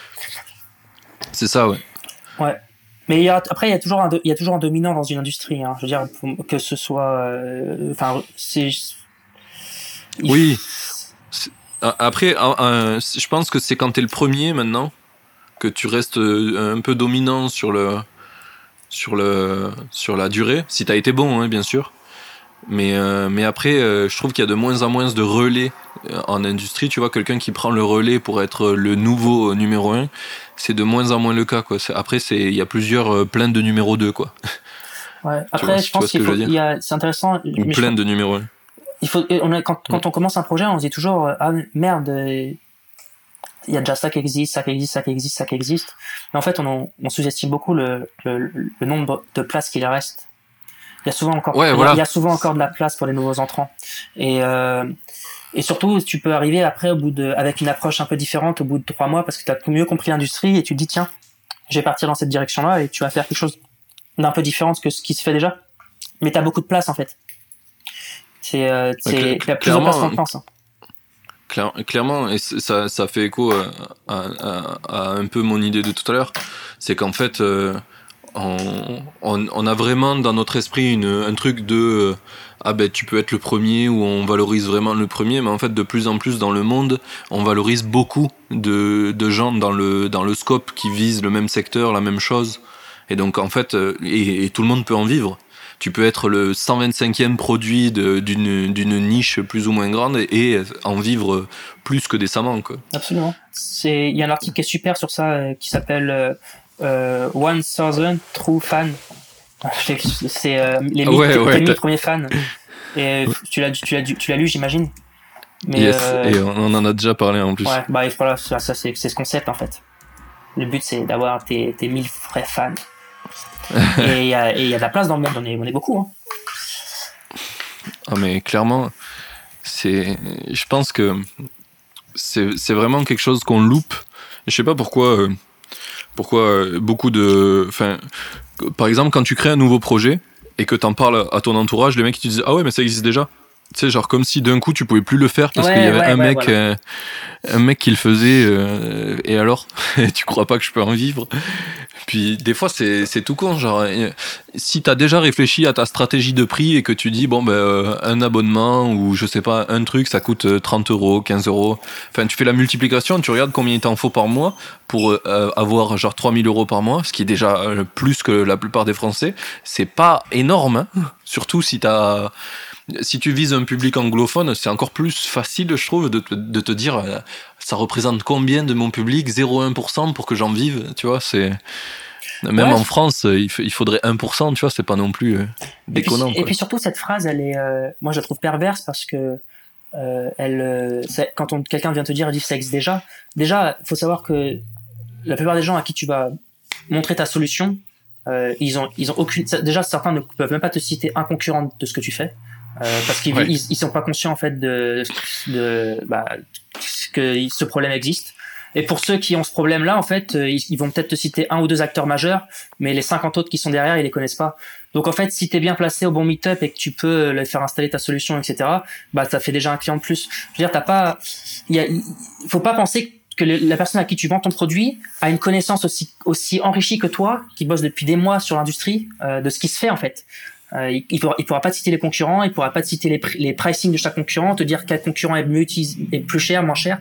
Et c'est pour ça que là, faut faire gaffe parce que la stratégie de ok bah je vais faire mon produit deux fois moins cher, t'es pas obligé, mets le même prix, mais va vendre à des gens qui, euh, tu te rendras compte que les gens qui vont venir sur ta solution au début, bah ils paieront le prix, mais en fait c'est juste qu'ils connaissent pas forcément les outils alternatifs. Les autres solutions. Et des fois, ils n'ont pas été ciblés par le marketing. C'est drôle, ça fait écho à une conversation que j'ai eue hier avec un pote qui fait un, il fait un outil de bot, ça s'appelle Botmine. Et euh, quand il me montre la solution, tu vois, je regarde, je fais putain, ça ressemble vachement à plein de trucs que je connais qui font des bots.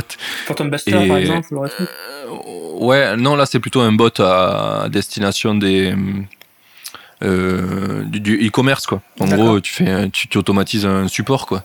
C'est ultra connu. Et je, je, regarde la solution, je dis bah c'est si c'est quoi votre élément différenciateur Et globalement, il m'a dit bah il y en a pas vraiment, c'est juste que nous on touche un public français, qu'on est français, bah déjà rien que ça, ça nous donne un, avantage de malade. J'étais là, ah ouais. Ouais, c'est bien. Et en fait, c'est c'est c'est pas. Euh, je trouve que souvent, quand on juge les autres ou même notre produit, tu sais, tu te dis, bah en fait, on a rien. Genre juste le fait d'être français, c'est rien. Ben en fait, si c'est ouf, mec. Ça veut dire que c'est des gens qui te comprennent, qui, qui vivent dans le même endroit que toi. C'est déjà euh, un grand avantage versus un, truc américain qui comprend rien à ce qu'on fait en France, que comment on gère un, support. Bien sûr. Et puis en plus la francophonie, il n'y a pas que la France. Hein. Mais le, mais en plus, euh, moi ça me, ça me, ça me plaît ce que tu dis parce que là c'est un bon exemple. Mais tu penses vraiment que la, regarde, tu, tu prends le gars qui, qui sort d'école de commerce, qui veut lancer, qui a une super idée depuis trois ans et qui veut lancer son e-commerce. Tu crois franchement qu'il a une solution, qu'il a une idée existante de tous les systèmes de clients, support clients qui existent? Non, le mec il va aller sur Shopify, il va lancer son site et puis il va se concentrer purement sur l'opérationnel et puis un jour, toi tu vas le croiser et tu vas dire écoute, tu pourrais mettre un support client sur ton site et l'automatiser. Il dire ah ouais tiens c'est une bonne idée, bah, tu vas l'installer et voilà. Et puis et puis euh, et t'as un client de plus. C'est exactement ce qui se passe pour eux. Tout, le monde n'est pas sur Product tous les jours à benchmarker tous les tous les produits qui existent. Hein.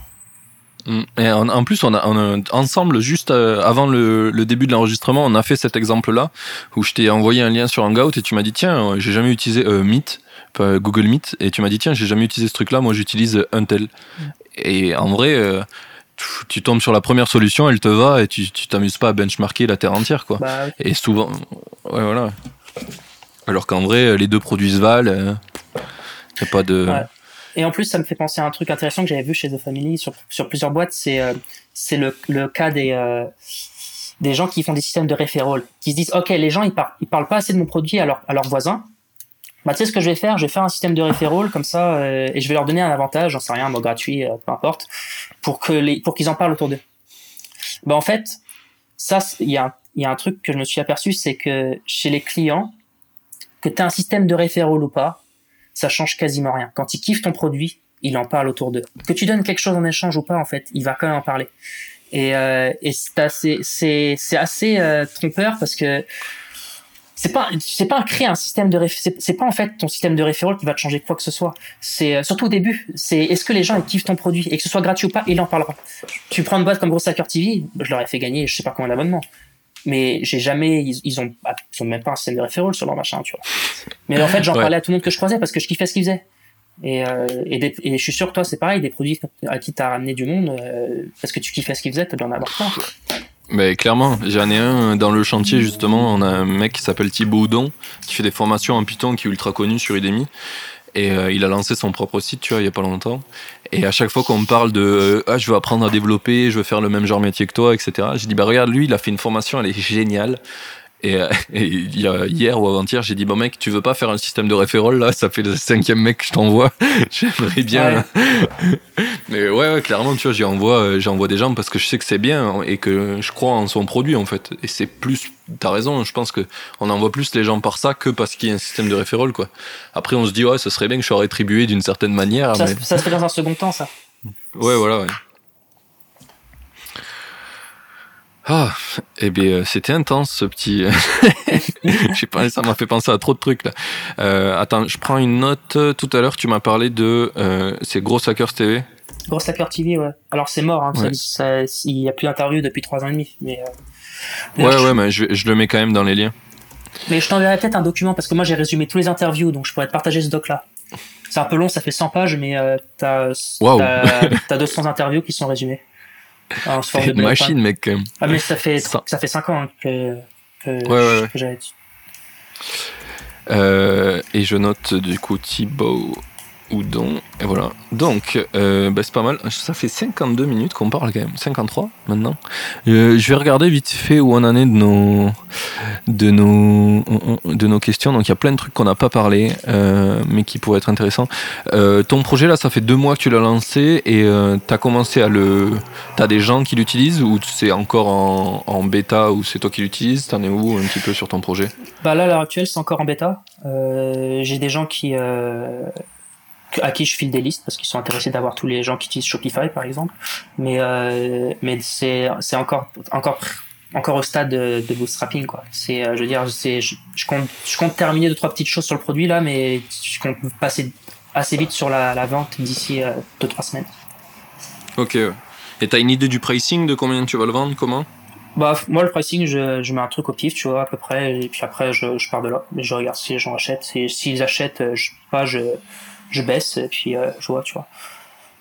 Oui, j'ai oui, oui. mis 100 euros par mois et, euh, et derrière après je vais je vais voir en fait ça va dépendre du taux de churn aussi ça va, si je vois que les gens ils payent ils se désinscrivent au bout d'un mois là je vais doubler le pricing puis je vais voir si j'ai le même taux d'inscription et puis si j'ai le même taux d'inscription mais et que les gens enfin j'aurais tu vois c'est comme si euh, ça va dépendre de plein de critères plein, plein d'informations que j'ai pas encore sachant yes. que c'est assez simple je vais aller récupérer sur LinkedIn les gens Généralement, en fait, je pense qu'on a une stratégie d'acquisition, il faut pas chercher à faire trop de canaux. T'as toujours un as toujours d'instinct un canal que tu penses va être le plus fructueux pour toi. Donc ça peut être le search, ça peut être l'emailing, ça peut être les réseaux sociaux, ça peut être la, la, la publicité, ça peut être euh, tout un tas de, de, trucs. Et tu restes dessus pendant un bon moment avant de pour voir si ça marche. Et, euh, et quand ça fonctionne, tu, tu vas pas sur 150. Tu, quand tu vois que ça fonctionne un canal d'acquisition, tu vas pas sur 150 canaux quoi. Moi, je sais que j'ai déjà eu des bons retours sur LinkedIn, donc euh, j'ai un bouton de réponse, les gens euh, cliquent sur le lien, vont voir ce que c'est, ils comprennent. Donc je vais rester dessus pendant un petit moment. Mais euh, je vais je vais pas commencer à travailler à fond, par exemple, les stratégies de, de publicité. Euh, quoi que je devrais le faire, mais on n'a pas toujours le temps de maîtriser tout. Ouais, clairement. clairement. Euh, du coup, à un moment, je t'ai posé la question, mais du coup, tu as full time sur ce projet-là Oui, j'ai quitté Crisp, justement, cette fois-ci en prenant mon chômage pour me pouvoir ouais. me concentrer à temps plein sur, euh, sur ce projet-là. Il y a deux mois du coup euh, Non, j'ai quitté Crisp euh, en début d'année. Ok, ouais, à peu près quoi. Ok. Euh, et du coup, alors c'était intéressant tout à l'heure la stratégie que tu as donnée sur le prix parce que parce que à chaque fois que je pose cette question, c'est des, des, réflexions très très alambiquées, tu vois. C'est et on revient dans le, le, système un peu très français de je fais un, je fais un, une dissertation de qu'est-ce que ça va être mon prix avant de choisir et ah, puis ça sert à rien. Ouais, voilà. Et euh, et clairement, ouais, enfin.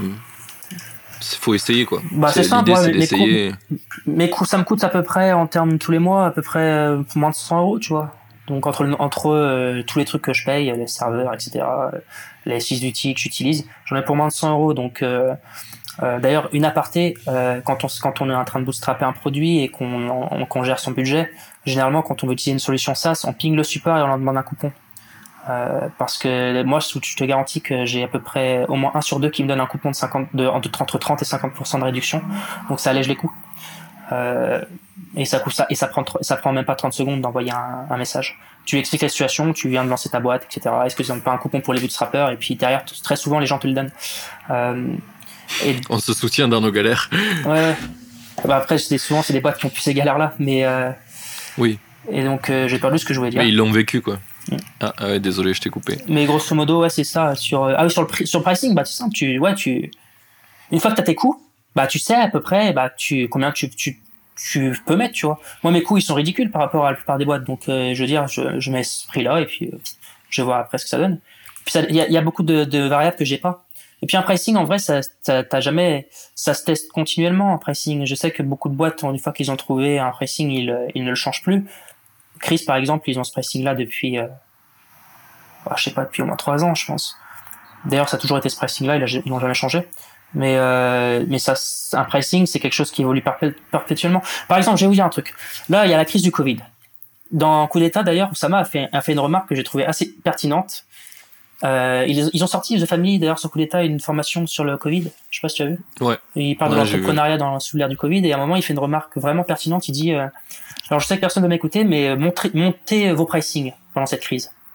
Et euh, il explique en fait que bah c'est simple. Il y a, y a il y a l'argent va être extrêmement mal réparti, c'est-à-dire que il va y avoir de plus en plus de boîtes qui vont avoir de plus en plus d'argent euh, et, et, en, moyenne les boîtes vont avoir moins d'argent.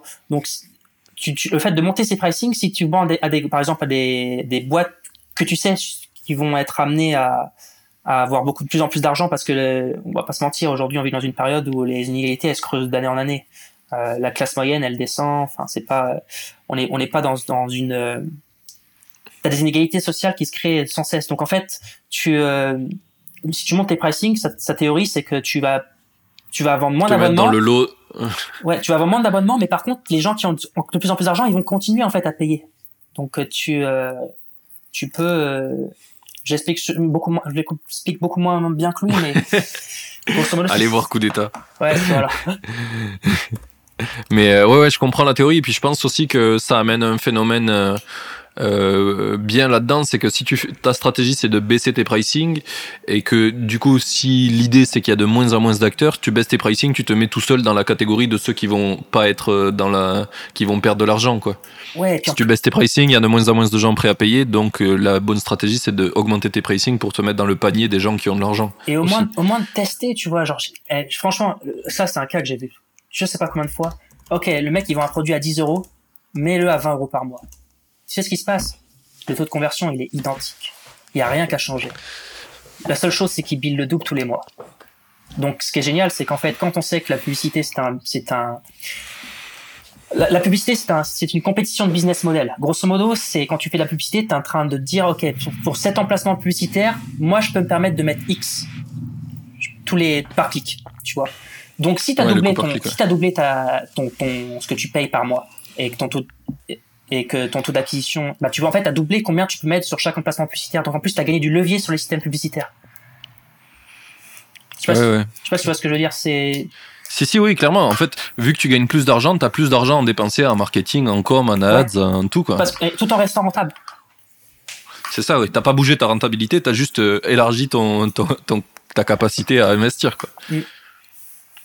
Ouais, je, je vois très bien. Ça, ça chamboule aussi ton acquisition juste en changeant ton revue de ton pricing aussi.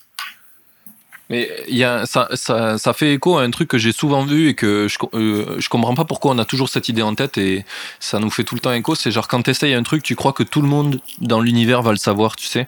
Genre euh, si t'essayes un, une landing qui va pas marcher, tu crois que tout le monde va te juger. Si tu essayes un pricing d'un coup que tu mets x2, x10 sur ton prix, on s'en fout. Tu crois qu'après il y a tous les utilisateurs qui vont venir et dire Eh ouais, mais attends, euh, moi j'ai payé 100 alors qu'il y avait des mecs qui payaient 10 avant. En fait, personne ne le sait. Il y a peut-être si tu fais x10 sur ton prix, au bout de un mois, tu vas avoir un mec qui va revenir, qui va dire mais euh, c'est quoi cette histoire? Il y a quelqu'un m'a dit qu'il y a un, mois en arrière c'était moins cher, mais sinon les gens ils se disent ah ben le prix a changé ou ah ben c'est peut-être un bug. Enfin, il y a des millions de. Mais c'est ce que, ce que font les boîtes, c'est qu'ils gardent les gens qui sont au prix euh, antérieur à ce prix-là. Euh, ils n'augmentent pas leur pricing pour eux et par contre tous les nouveaux ils sont au nouveau pricing, tu vois. Ce qu'a fait Mixpanel ou ce qu'a fait Segment par exemple. Ouais, voilà. Et ça, ça, ça c'est très bien pour essayer. T'essayes, tu peux essayer pendant une semaine, tu dis, bah vas-y, j'essaye le double pour voir. Puis tu vois. C'est le, c'est, exactement l'exemple du premier mec que j'ai eu dans ce podcast. Euh, euh, S'il m'écoute, j'ai fait un petit coucou. Euh, et euh, en fait, il a, il a créé un plugin pour un, pour un genre de WordPress français, tu vois. Et donc, qui était à l'époque, WordPress n'était pas traduit en français, donc ils avaient un super marché parce que bah, c'était les seuls CMS en français. Je sais même plus comment il s'appelle. C'est Web Acapella, je crois. Et il avait fait des plugins pour lui parce qu'il vendait des sites comme ça. Et il l'a mis sur son blog et il avait plein de téléchargements. Et un jour, il y a un mec qui a dit, bah moi, été prêt à payer pour ton plugin tellement il m'aide. Bah, le lendemain, il a mis à 5 balles. Il avait toujours autant de téléchargements. Voilà, voilà, de trucs. T'imagines, il se serait posé la question six mois avant, il aurait fait vachement plus de sous, quoi. Et ça, par exemple, ce que, ce que tu viens d'expliquer, c'est une expérience. Par exemple, un gros hacker, sur la partie revenu, il va se dire, OK, expérience, doubler le pricing. Et il va tenter. C'est, c'est, c'est une expérience. Côté revenu. Donc, tu as, c'est, augmenter le pricing, c'est souvent une, une expérience qui, va, qui, qui peut être fructueuse, hein. Et qui est très facile, qui est plus facile à tester qu'on pense, d'ailleurs. Ouais, ouais, mais c'est, en fait souvent on a des blocages mentaux. Hein. C'est pas, il n'y a pas de grandes difficultés dans ce qu'on fait tous les jours, même à créer un projet, etc. Ton, ton principal problème, c'est avec toi-même, je crois. Hein. Ouais, et puis la peur de perdre l'existence. Ouais, voilà, ouais. Dis, ouais, mais qu'est-ce qui va se passer? J'ai peut-être plus des gens qui vont acheter. Ben, c'est pas grave. Après demain, tu remets le prix d'avant et ça revient. Ouais, d'ailleurs, je suis parlé d'un truc parce que ça me fait, ça me fait vraiment rire ce que tu dis parce que tu as aussi cette peur de, oh, mais est-ce que les gens, ils vont faire crier?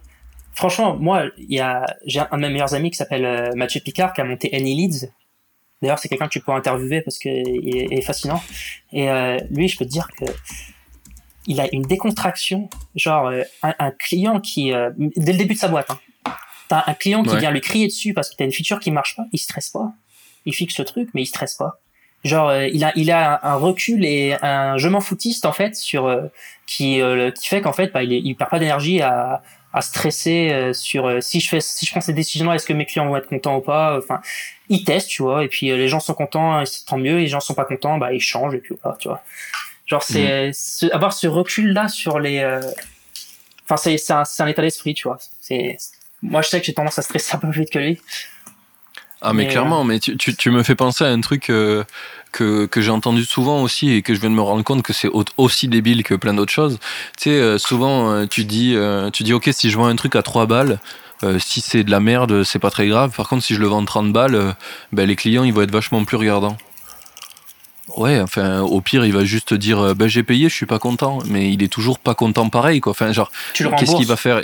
Oui, voilà, au pire, tu le rembourses, au pire, tu essaies d'améliorer l'expérience. Il va juste te donner plus de feedback, et c'est quoi? C'est un problème? Ouais, et puis j'ai vu, tellement de trucs contre-intuitifs, mec, mais c'est genre, euh, sur Chris, par exemple, je me souviens d'un gars qui. Euh, parce que ce qui, est, intéressant chez Chris, c'est que tout le monde gère le support, donc on est tous amenés à travailler sur le support.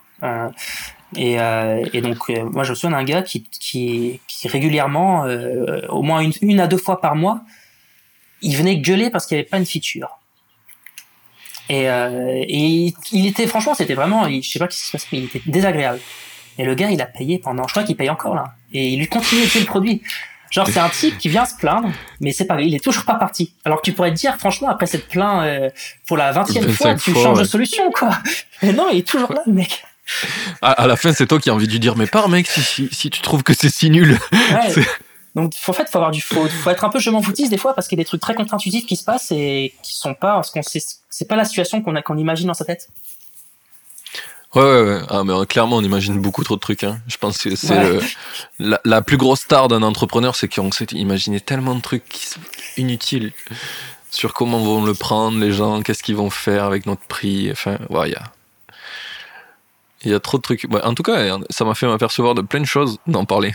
Même, euh, même moi, moi qui pensais en savoir plein euh, sur ça, sur pas faire des mauvais choix, tu vois, c'est, c'est cool aussi. Et c'est pour ça, d'ailleurs, d'ailleurs un, petit, un, petit, euh, un petit tips, parce que moi j'ai fait un burn-out sur, je pensais pas en faire un, mais j'en ai fait un il y a deux ans. et c'est vrai que ça, ça dégomme un peu.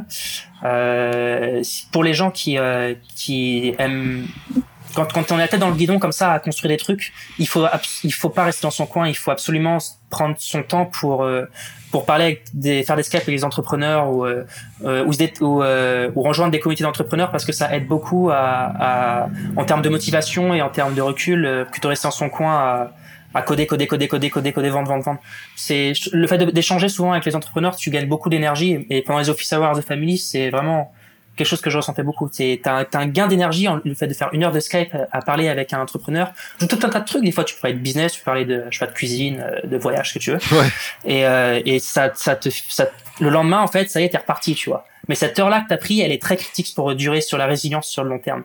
Donc euh, moi c'est quelque chose que j'aurais aimé qu'on me dise plus tôt en fait. Des fois parce que j'ai tendance à rester des, semaines sans voir personne à coder coder. Et des fois le fait de d'aller parler une heure avec quelqu'un, ouais on est des êtres sociaux, quoi. Enfin, c'est, faut pas l'oublier quand même. Ah, mais je pense que là, il y a plein de gens qui se sont rendus compte avec le coronavirus. que, que c'était vachement important. Tu vois, euh, pour le coup, moi, euh, les, les six mois passés avant le coronavirus, j'étais en camping-car avec ma meuf, euh, on se baladait un peu partout, tu vois. Et on vivait dans notre camping-car, mais on allait tout le temps faire des meet-up, des trucs dès qu'on s'arrêtait dans une ville ou quoi. Et du coup, j'ai pas du tout ressenti la solitude, parce que j'avais plein d'échanges avec des nouveaux gens à chaque fois, dans chaque ville, et c'était vachement cool. Et là, pendant le coronavirus, mais je me suis senti trop mal en vrai d'être toujours avec juste que ma meuf et avoir aucun échange avec l'extérieur alors que je pensais tu vois que genre travailler euh, depuis chez moi c'était ok tu vois je le faisais déjà depuis 7 ans. Je pensais que ça allait avoir aucun impact. En fait ça m'a mis trop mal. Et j'ai pas du tout euh, euh, vu ce, truc là et maintenant je m'en aperçois vraiment qu'on a on a vraiment besoin d'échanges avec les autres quoi. Ce que tu disais. Ouais, ouais, on est, on est câblé comme ça. Et tu peux gagner un gain de motivation énorme en fait en te consacrant une heure à parler avec quelqu'un euh, qui est dans une de tes communautés euh, que tu suis, tu vois. Ça peut être, ça peut pas forcément lié au travail, mais il faut, il, faut faire. Et, et, cette gestion-là, il y a que toi qui peux la faire. C'est, il y a personne d'autre qui. Euh, qui peut le faire. Ouais, qui, tu, peux pas, tu peux pas le, déléguer à quelqu'un, quoi. Sinon, tu prends le risque de finir en burn-out, quoi. Et puis, ou, tout lâcher, en fait. Ouais, voilà, arrêter alors que peut-être ton idée elle est bonne. C'est juste que tu t'es pas. C'est en fait t'as pas pris soin de toi. quoi. C'est comme quand tu bouffes de la merde pendant six mois ou que tu fais pas de sport ou que n'importe quoi. Au bout d'un moment tu, tu le payes. Mm. Et le mental aussi euh, c'est important. Bah, stylé de, de, finir sur cette note un peu là. Je pense qu'on a fait on a fait le tour de pas mal de choses. On pourrait continuer à parler encore pas mal, mais je pense qu'on a été euh, on a été bien efficace. J'ai bien aimé euh, les, les, sujets qu'on a abordés, même si c'était loin de ce qu'on s'est dit au début. Ouais. Je pense je pense que ça va être vachement utile pour plein de gens. Et puis j'essaierai de vous d'envoyer aussi le lien avec euh, les tous les interviews résumées. Il y a aussi des expériences que j'avais vues à The Family que j'avais notées dedans. Mais c'est un peu long, mais s'il y a des gens qui ont le courage d'aller chercher dans ces, dans ces pages des expériences qui pourraient les aider pour leur business, ça peut leur, ça peut leur donner de la valeur. Ah mais ça je suis sûr qu'il y en a plein. Tout, tout, tout ce que tu as parlé au début sur le gros hacking, sur la méthodologie pour essayer de faire avancer euh, ton, tes leads jusqu'à ta conversion finale, c'est des problèmes que je vois tous les jours dans le chantier. Et d'ailleurs ça fait écho à ce que tu disais tout à l'heure, d'être dans des communautés et tout ça, ça, Moi ça me motive de ouf le chantier. Et tous ceux qui invitent et qui écoutent, si vous voulez, vous pouvez rejoindre, c'est gratos. C'est juste un groupe Telegram le chantier. Chantier qui permet juste... Ouais, c'est ça. Qui permet de bah, d'aller voir que t'es pas tout seul, que tout le monde a les mêmes problématiques, on est tous dans la même galère, d'échanger, de, de, voir un petit peu le tout ce qui se passe, quoi. Mm. Carrément. Bon. Euh, on va passer sur une des euh, sur les trois dernières questions que j'ai à te poser. Avant, je vais t'en poser une. C'est euh, est-ce que tu as d'autres projets futurs actuellement? Tu penses à faire d'autres choses aussi ou t'es focus que sur ce projet pour le moment? Ah, euh, en termes sur le plan professionnel, non, je, je reste concentré que sur ce projet-là. C'est, euh, j'espère y être pendant des années. Vraiment, c'est, euh, ouais, je, c'est, c'est, ça me plaît bien. Mais c'est juste que je me fais pas, je sais maintenant qu'il faut rester des, il faut rester longtemps sur un projet euh, pour que ça fonctionne. Donc euh, là, je vois des choses positives, des signaux positifs que j'ai pas encore eu sur beaucoup d'autres projets, donc je reste concentré dessus. Je pars sur autre chose. C'est quoi ta, c'est quoi ta, ta date de mort là, si tu, si t'y arrives pas? 2022. Parce que j'ai mis pas mal d'argent de côté avec Chris et, euh, et j'ai euh, un peu de, chômage aussi. Donc euh, j'ai quasiment jusqu'à la Coupe du Monde au Qatar. ok, pas mal. Pas mal. si jamais ça marche. si ça marche. Inch'Allah. ok, eh ben on va pouvoir passer sur mes, mes, trois questions finales et puis on aura, on aura terminé ce, super épisode. Donc la première des questions finales que tu as un petit peu abordé, c'est euh, qu'est-ce que tu aurais aimé qu'on te dise avant que tu te lances? Euh, oh, Plein de choses, mais euh, un truc important. Euh, de pas paniquer, je pense. Euh, tu, tu, tu, peux toujours être quand tu quand tu as un projet tu y a, tu peux avoir des périodes en fait où tu paniques euh, pour tout un tas de trucs. Euh, prends du recul sur les choses c'est pas si grave que ça. Euh, panique pas dans trois heures ça ira mieux. Et euh, continue en fait tu vois. Et si t'as besoin de prendre une pause de deux heures fais-le mais mais panique pas en fait de manière irrationnelle. Genre c'est c'est souvent moins grave que tu le penses. Ok Ouais, c'est plutôt un bon conseil. Je pense que j'en aurais eu besoin aussi quand j'ai commencé. Ouais, après ça s'applique partout. Hein. c'est comme sur un, terrain de, de, foot ou dehors, c'est pareil. C'est ceux qui paniquent et ceux qui euh, gardent leur sang-froid et qui, et qui, euh, qui vont marquer le but. Ouais, puis en fait, des fois, t'as juste l'impression que, que genre c'est la fin du monde pour toi si tu fais pas le truc comme il faut, mais euh, en vrai, c'est pas souvent très grave. Non, et puis c'est pas grave, il y, a, y a plein d'autres choses. Il y a plein d'autres choses dans la vie, il y a pas que le business. Hein. C'est, t'as la vie ouais, sentimentale, t'as la famille, t'as les amis. C'est pas. C'est... Et, et, et, probablement en plus tu seras bien meilleur à répondre à ton problème en étant calme qu'en étant euh, genre euh, en, en mode euh, c'est la fin du monde. Quoi. Absolument. Le calme est une vertu. Ouais, grave. On va faire un épisode sur les, les meilleures vertus d'un entrepreneur. Ouais. Euh, ok, bah du coup dernière. Euh... Ah non, il m'en reste d'autres questions, je sais pas compter. Euh, qui est le prochain invité selon toi que je dois faire venir dans ce podcast? Moi, t'as eu beaucoup de personnes qui travaillent en B 2 B. Sur de la lead gen? Hum, J'en ai eu un, deux, euh, ouais, non, que quelques-uns. Moi, je pense que tu pourrais parler à Mathieu Picard euh, de Ennilis.com. Ouais, que, que- Euh, je pourrais te faire Je l'ai intro noté, si ouais. veux. Parce que lui, euh, il, euh, il peut, son produit déjà peut intéresser beaucoup de gens parce qu'il permet de récupérer les emails d'à peu près tout le monde. Euh, donc euh, c'est toujours pratique quand on est quand on veut faire de la prospection. Et surtout, Ouais. il a il a de la bouteille quoi. Ça fait il a son produit, il a plus de 6 ans, il fait il a un MRR qui est assez significatif. significatif. Euh, et puis surtout, c'est un vrai maker quoi. Genre mais solopreneur, tu vois, il est tout seul. Il a monté sa boîte tout seul. euh, il a pas d'employé, il a fait tout tout seul. euh. donc euh, Ah, stylé. donc il a un profil atypique. Vas-y. Euh, je l'ai noté et puis euh, je le. J'y enverrai un petit message. Si tu veux me faire une intro, euh, juste après l'épisode, tu peux directement enchaîner dessus. Ok. On va dans l'efficace. Euh, ok, et dernière question, où c'est qu'on suit les, les makers qui veulent te suivre un peu, s'ils veulent avoir plus d'infos et d'autres d'autres choses que tu partages? Euh, bah, je dirais essentiellement Twitter, euh, le Coupa, et sur GitHub aussi beaucoup. Moi, je suis beaucoup sur GitHub. Enfin, c'est mon réseau social préféré, GitHub. C'est rigolo parce que c'est le- l'endroit où je te vois le plus souvent. J'étais en follower sur GitHub Ah ouais, bah, depuis super longtemps. Et tu sais d'ailleurs, tu, tu vas voir sur mon profil, mais si tu regardes mon graphe, tu verras qu'il est quasiment tout vert.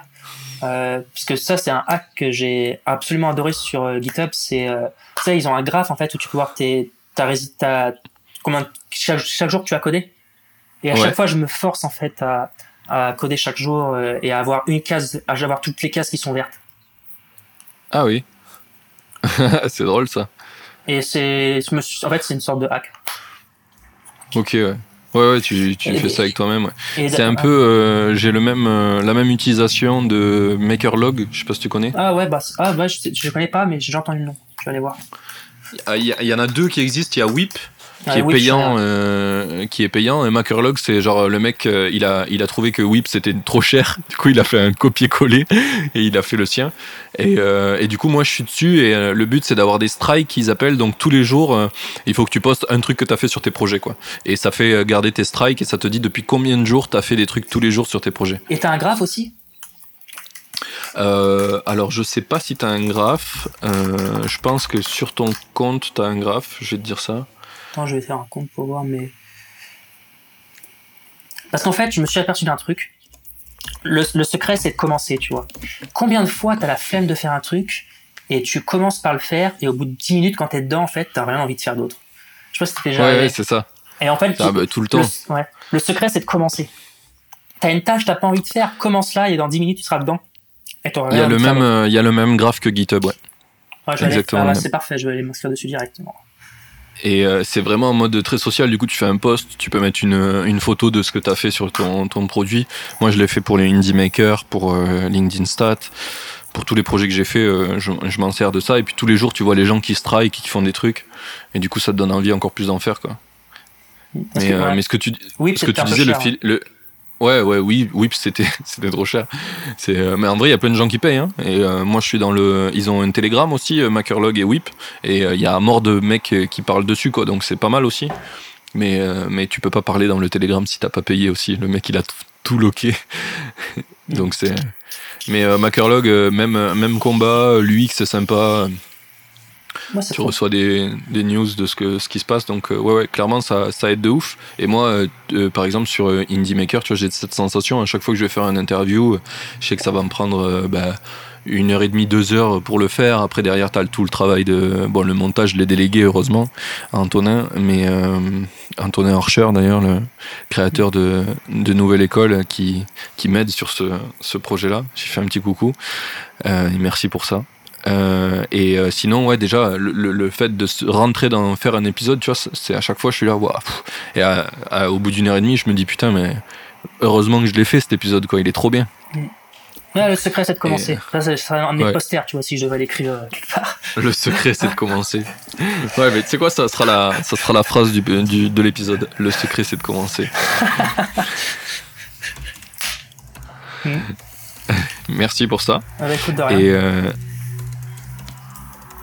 attends, je note cette phrase. Yes.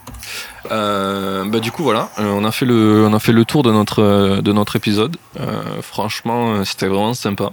J'ai, j'ai kiffé parler avec toi. Écoute, de même. Bah du coup merci. Et je te dis à bientôt. Ouais, puis suivez-moi sur GitHub. Yes, Allez. allez voir, allez voir son GitHub, je le mettrai dans, dans la description aussi. C'est le coup pas. Salut, Allez, à bientôt. Bye bye. Bye. Ça y est, l'épisode est fini. J'espère que t'as kiffé autant que moi. Merci d'avoir écouté, merci à l'invité d'avoir pris le temps de venir. Et à dans deux semaines pour le prochain. Belle journée à toi.